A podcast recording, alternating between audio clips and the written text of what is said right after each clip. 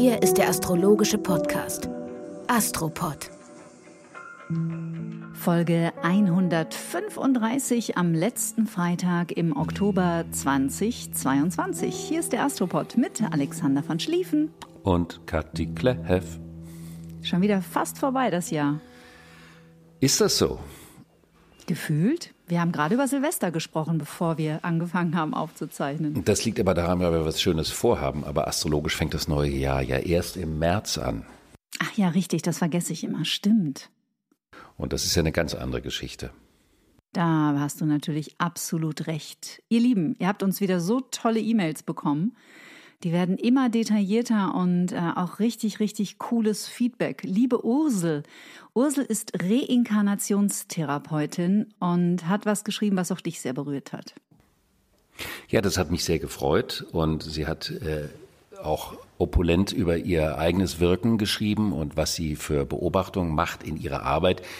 Das kann ich jetzt nicht zitieren, weil das zu astrologisch spezifisch ist und das würde dann niemand verstehen, außer halt diejenigen, die da schon tiefer drin sind. Aber es ist einfach auch schön, wenn das, was wir machen, äh, reflektiert wird in der Arbeit der einzelnen Menschen, die zuhören und das dann eben auch wiedererkennen können.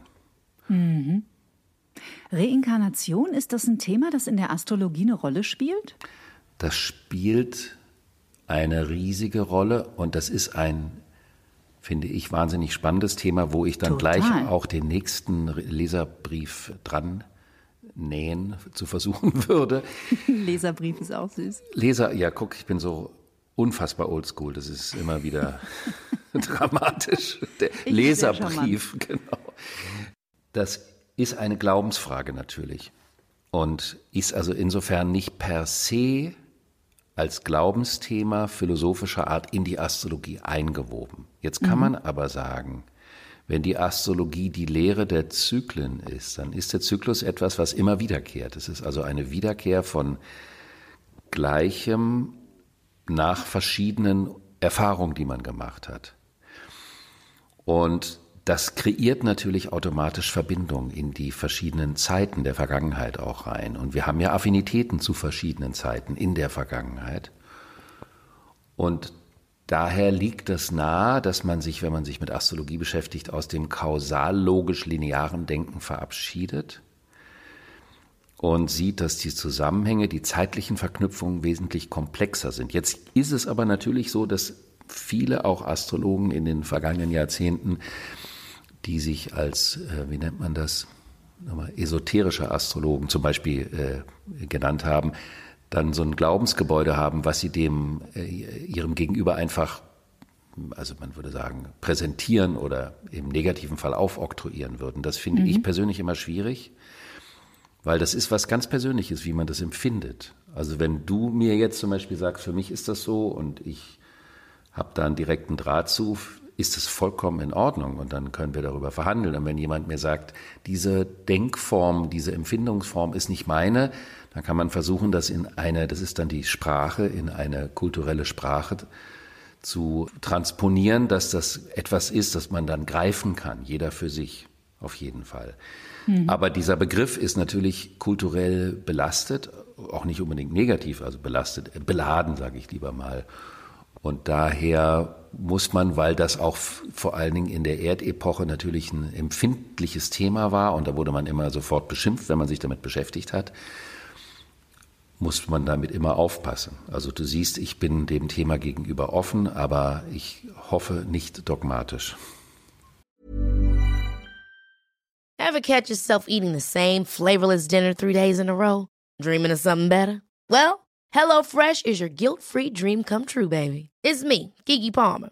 Let's wake up those taste buds with hot, juicy pecan crusted chicken or garlic butter shrimp scampi. Mm. Hello Fresh. Stop dreaming of all the delicious possibilities and dig in at HelloFresh.com. Let's get this dinner party started.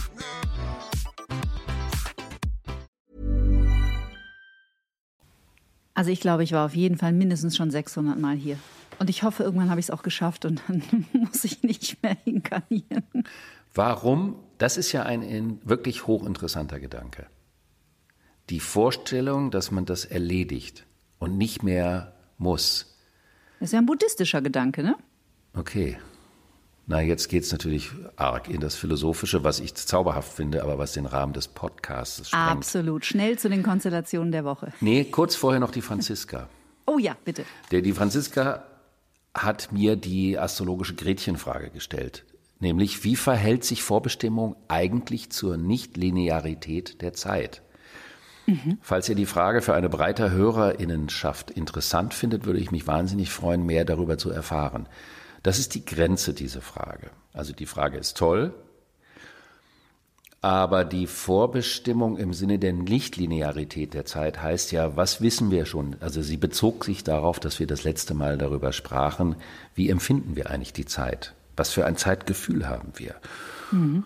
Und warum haben wir zu bestimmten historischen Phasen eine große Affinität und dann manchmal das Gefühl zu haben, etwas liegt vor uns und dann haben wir es erlebt und dann haben wir vielleicht das Gefühl, war das eigentlich vorher schon klar, dass das geschieht oder nicht? Das ist so komplex, diese Antwort. Damit bin ich schlicht und ergreifend äh, auf eine angenehme Art und Weise zu überfordert, die in diesem Kontext zu beantworten. Aber ich lade dazu ein, dass man das für sich jeden Tag sich fragt, wie empfinde ich überhaupt die Zeit? Was, mhm. was ist für mich die zeitliche Wirklichkeit? Und, Und das, ist Zeit wirklich etwas, was man haben muss? Ja, das ist überhaupt, aber das Haben gehört ja ins Erdreich. Genau, genau. Dann möchte ich noch was erwähnen, was vielleicht für manche auch interessant ähm, sein könnte. Ein befreundeter Alexander, ein Namensvetter, der mich in unregelmäßigen Abständen mit hochgradig interessanten Artikeln und Texten versieht, der mir auch dieses unglaublich äh, brisante und spannende Buch an der Zeitmauer von Ernst Jünger geschenkt hat, hat mir einen Artikel über den äh, McKinsey das Global Institute geschickt mit der Notiz, jetzt fangen die Berater an, auch darüber zu sprechen, was du schon seit Jahren erzählst. Nämlich, es gibt einen Artikel vom McKinsey Institute, der heißt On the Cusp of a New Era. Mhm. Current Economic and Political Turbulence could presage the start of a new era that is structurally very different with a new narrative of progress. Und das kann man ja mal gucken, ob man sich das durchlesen möchte. Sinngemäß, dass also die gegenwärtigen ökonomischen und politischen Turbulenzen den Beginn einer neuen Ära einleiten, die strukturell sich sehr stark von den Erzählungen des Fortschritts der alten Epoche unterscheiden. Und das ist ja einfach nur spannend, dass man so ein Thema immer wieder aufgreift und schaut, okay, wir beschäftigen uns aus der astrologischen Perspektive seit geraumer Zeit mit der Luftepoche. Aber wann kommt es auch in den anderen Lebenskontexten an, dass man eben sich verabschiedet von dem Gedanken, dass wir Krisen hätten, die wir in den Griff kriegen müssen mit den Mitteln des logisch-kausalen Denkens und um zu erkennen, dass es sich um einen viel größeren Wandel und einen viel grundlegenderen eben Epochenwandel handelt. Auf den Hörerinnen und Hörer des Astropods natürlich extrem gut vorbereitet sind. Haha. So wie mit Taucheranzügen. Genau. Und eine Menge Sauerstoff auf dem Rücken. Nein, das mit dem Sauerstoff passt natürlich zum Luftreich. Siehst du? Insofern stimmt das, ist das wundervoll.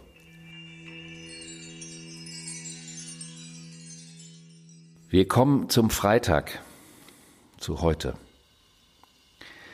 Da haben wir eine zwiefach ganz, ganz spannende Konstellation, nämlich der Jupiter, der ja für das nach vorne gehen steht, der symbolisiert die Perspektive, die Aussicht. Wo wollen wir hin?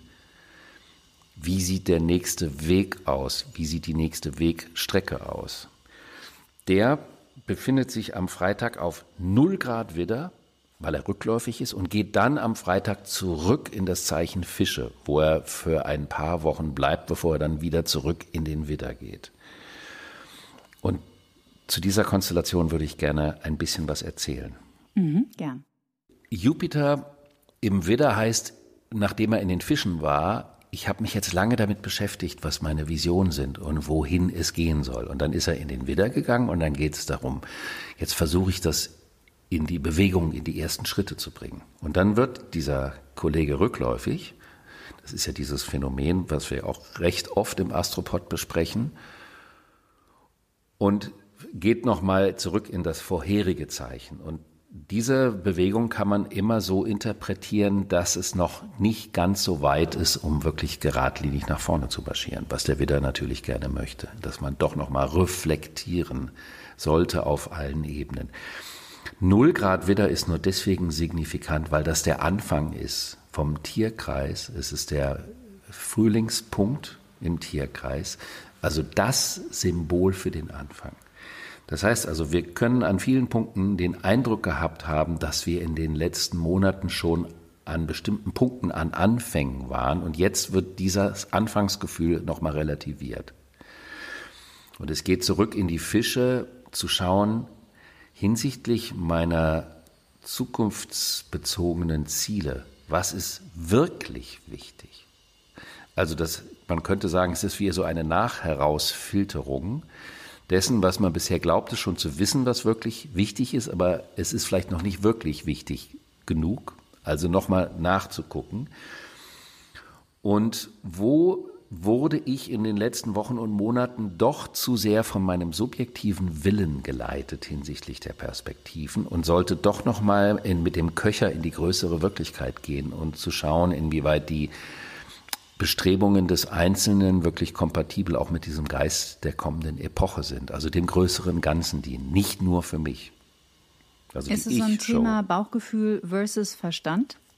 Auch, definitiv auch Bauchgefühl versus Verstand, aber vor allen Dingen auch, schau mal, es gibt ganz viele Geschichten, die ich leider manchmal auch auf Instagram und so sehe, wie äh, viele junge Menschen auch zum Beispiel sowas wie Astrologie dann doch sehr schnell im Sinne des Erdreich PR Vermarktungsdinges benutzen, bevor die Erfahrung und vielleicht auch die Leidenschaft, die das vielleicht sogar gar nicht so zulassen würde, wenn die Leidenschaft mehr regieren würde.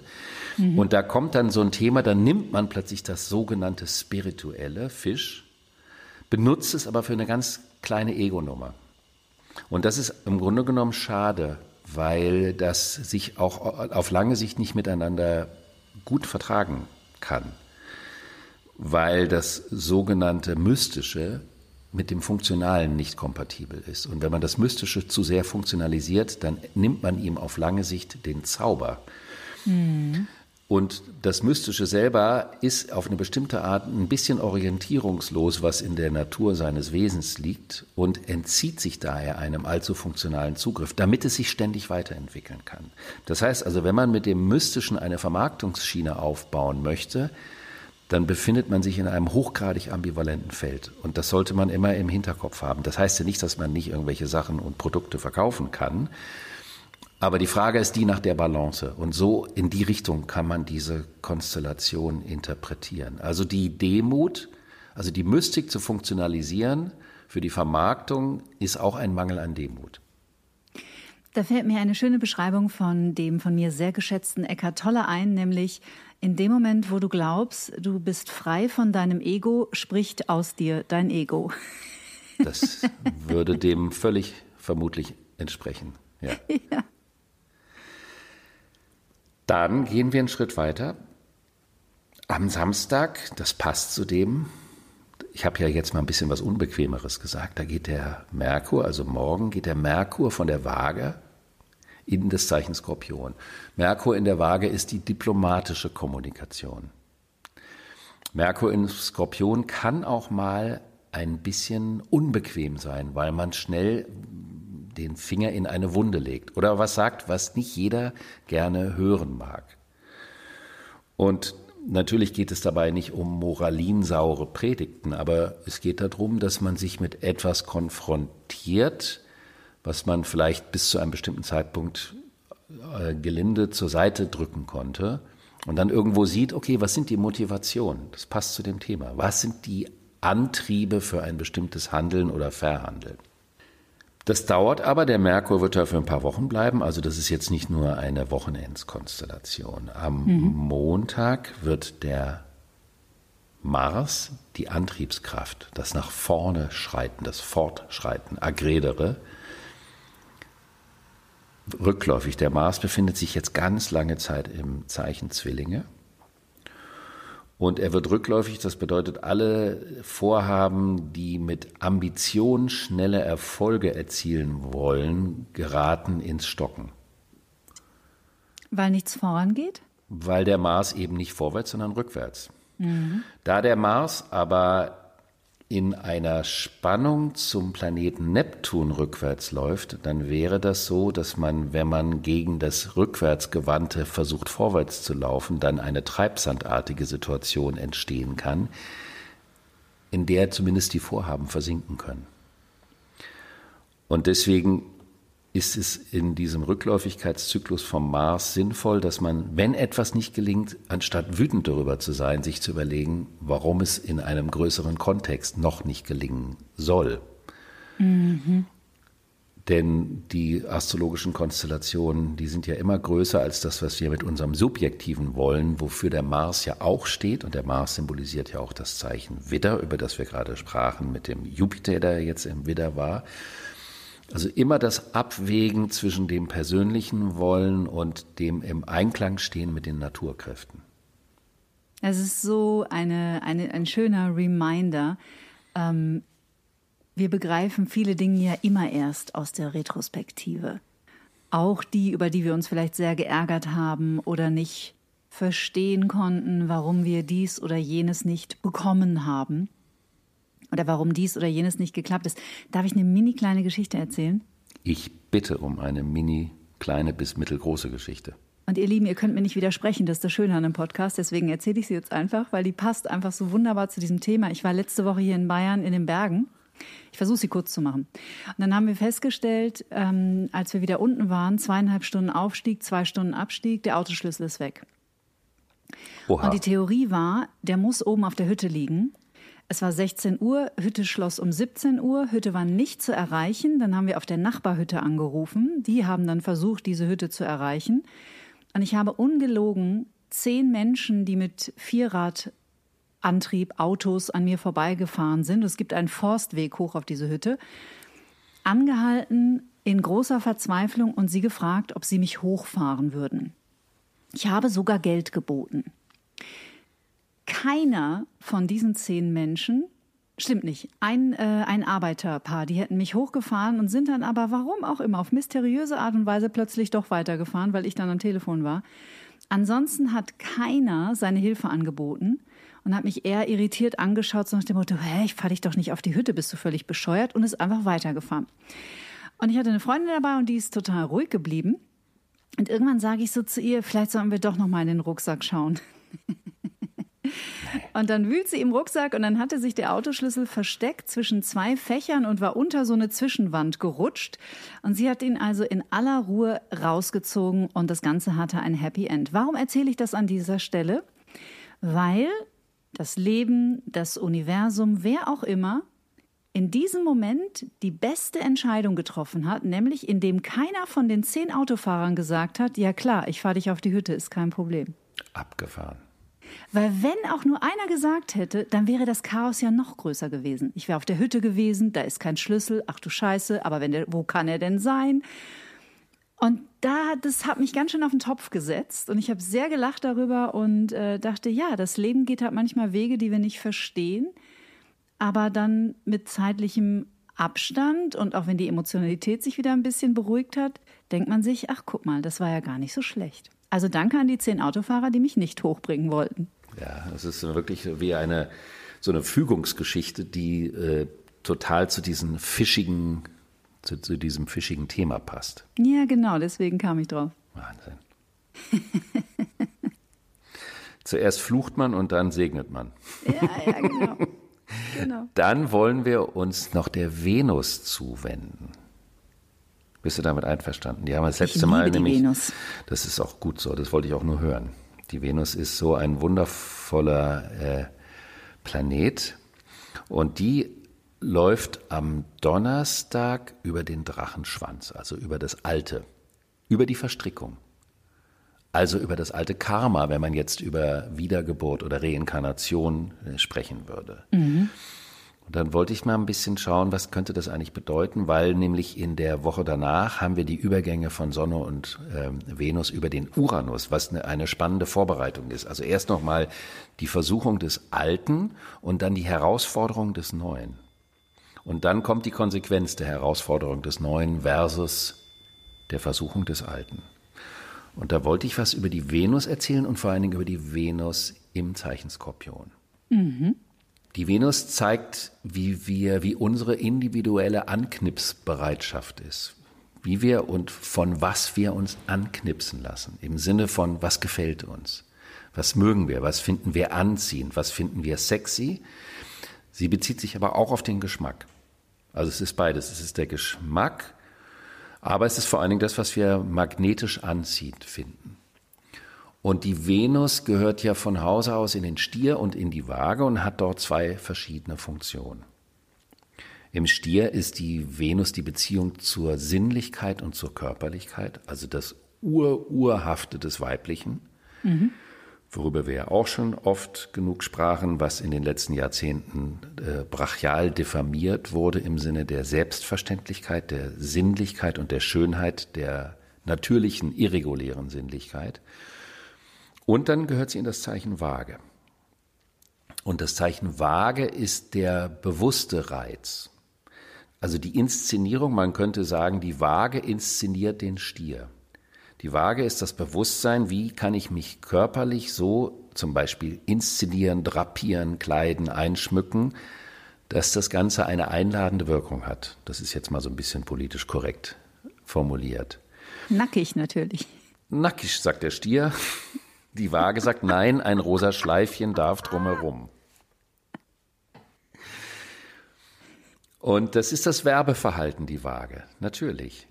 Und die Venus befindet sich jetzt aber im Folgezeichen Skorpion.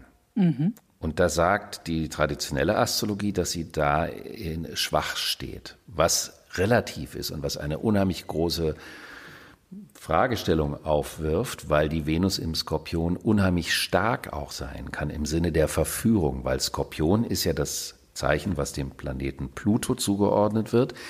Und bei dem geht es ja um die Verträge, um die Bindung, um das absolute, um mal so einen Anglizismus zu verwenden, ein totales Commitment an etwas.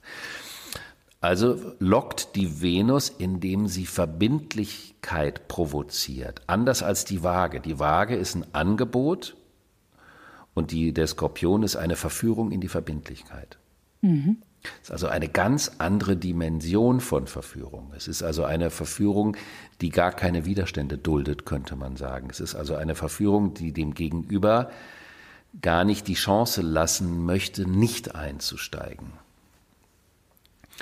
Und es gibt ähm, auch sehr ambivalente Geschichten, wenn jemand diese Venus im Skorpion in seinem Geburtshoroskop haben kann, weil es dabei ja um ein Sicherheitsbedürfnis geht, die Garantie zu haben, den anderen komplett eingebunden und eingewickelt zu haben. Mhm. Also man könnte sagen, der Eros des Dunklen, des Faszinierenden, dessen, wovor man Angst hat, was trotzdem faszinierend ist. Und es gibt auf der einen Seite diese berühmte Geschichte zwischen Liz Taylor und Richard Burton, die man ja jetzt nicht en Detail erzählen muss, die kennt ja sowieso fast jeder. Und wen wundert es, dass die Liz Taylor auch eine Venus-Pluto-Konstellation hatte und der Richard Burton seines Zeichens Skorpion hatte, also dieses äh, sich hassen, sich lieben, sich zerstören, nicht ohne einander können. Das ist so Venus im Skorpion Dramatik. Mhm. Und es kann also eine Abhängigkeit Persönlichkeitsstruktur geben, die am Anfang große Lust verspricht, die aber auch sehr destruktiv sein kann. Fast Borderline-Persönlichkeit. Das kann auch bis dahin gehen, würde ich aber jetzt per se, wenn jemand zu mir käme mit einer Venus im Skorpion, würde ich daraus das nicht automatisch ableiten. Aber wenn man das weiß, weiß man, das ist eine Person, die hinsichtlich der Verführung mit anderen Registern operieren kann, als andere das können. Mhm. Ich wollte niemanden diagnostizieren, um Gottes Willen.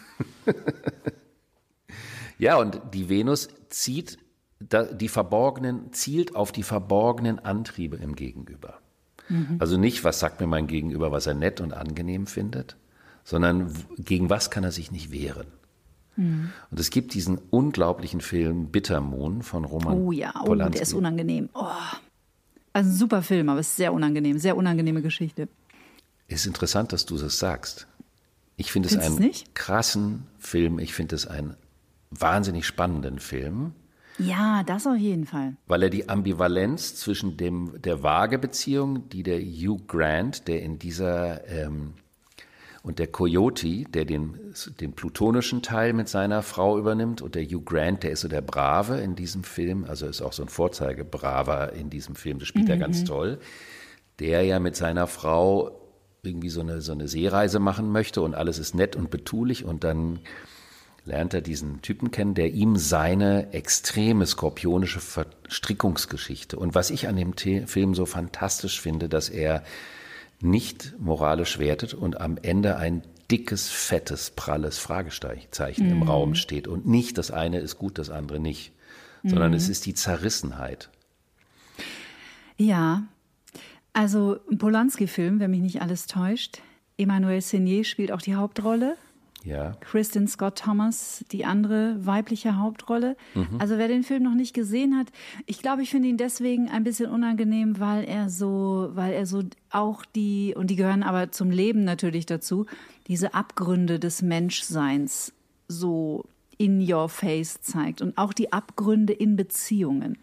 Genau. Also wie zerstörerisch und wie abhängig man voneinander sein kann und sich dabei in den Abgrund reitet. Also sehr sehenswert, falls ihr an diesem Wochenende noch nichts vorhabt. Ist äh, ein Film aus den 90er Jahren, sicherlich sehr sehenswert. Vor allen Dingen für diejenigen, denen der Archetypus Venus im Skorpion bisher noch nicht so vertraut ist.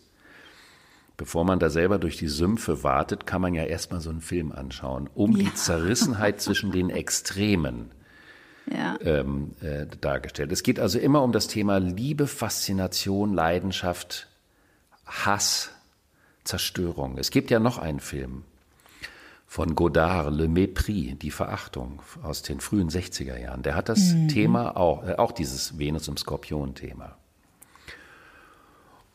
Und das heißt, diese Zeit ist eine des Zerrissenseins zwischen untergründigen, irrationalen, manchmal auch schattenbehafteten Trieben irgendwo hin, auf der einen Seite und auf der anderen Seite zu wissen, dass es auch immer um ein Gleichgewicht geht der verschiedenen Kräfte.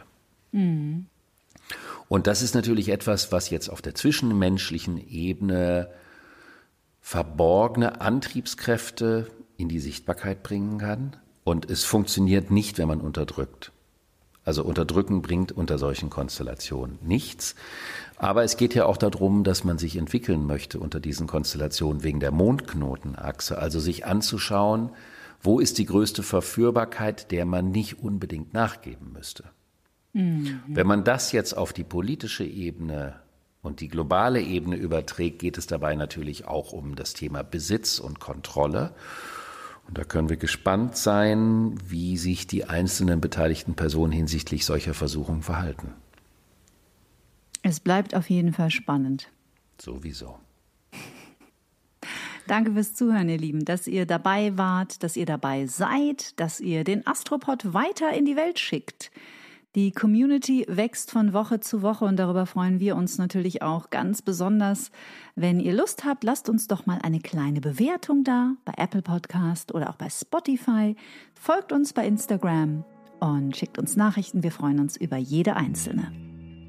Vielen lieben Dank, Kathi. Das hast du toll gemacht. Sehr gerne. Danke dir, Alexander. Schönes Wochenende euch. Tschüss.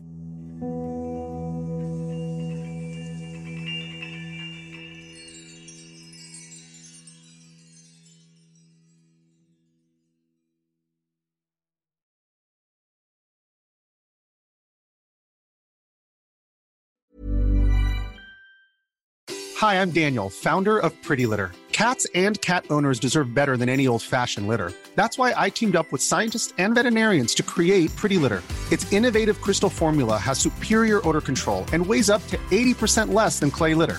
Pretty Litter even monitors health by changing colors to help detect early signs of potential illness. It's the world's smartest kitty litter. Go to prettylitter.com and use code ACAST for 20% off your first order and a free cat toy. Terms and conditions apply. See site for details.